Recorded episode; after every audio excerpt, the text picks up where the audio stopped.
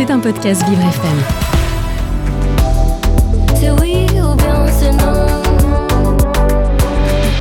L'art des mots. Mais au fait, pourquoi j'espère qu'il viendra alors que je souhaite qu'il vienne Hmm, je sens que j'en ai déjà perdu rien qu'avec la question. Bon, reprenons. En fait, dans la vie de tous les jours, quand on parle d'un invité, à un repas par exemple, on va utiliser la formule j'espère qu'il viendra. Mais on pourrait tout aussi bien utiliser la tournure je souhaite qu'il vienne. Tiens, c'est marrant ça. Dans un cas c'est il viendra, et dans l'autre c'est il vienne. Non? Marrant? Non? Ça vous a jamais étonné? Eh bien en fait l'explication réside dans la définition des temps de notre système de conjugaison. Eh oui, désolé, je vais parler conjugaison. Dans la phrase je souhaite qu'il vienne, il est clairement dit que je fais un souhait.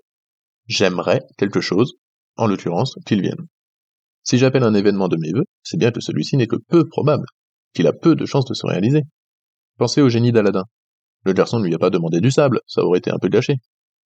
Non, au contraire, on souhaite quelque chose d'incertain.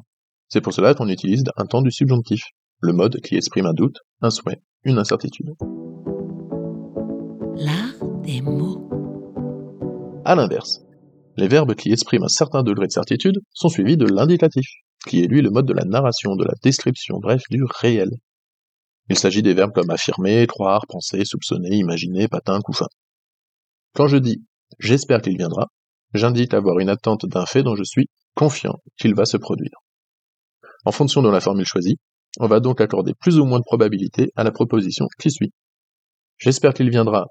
Normalement c'est bon. Je souhaite qu'il vienne. C'est pas gagné.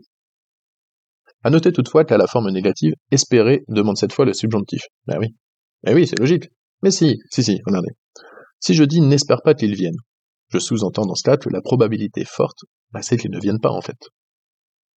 Bref, pour conclure, je souhaite que vous m'ayez compris, subjonctif, car j'ai un petit doute.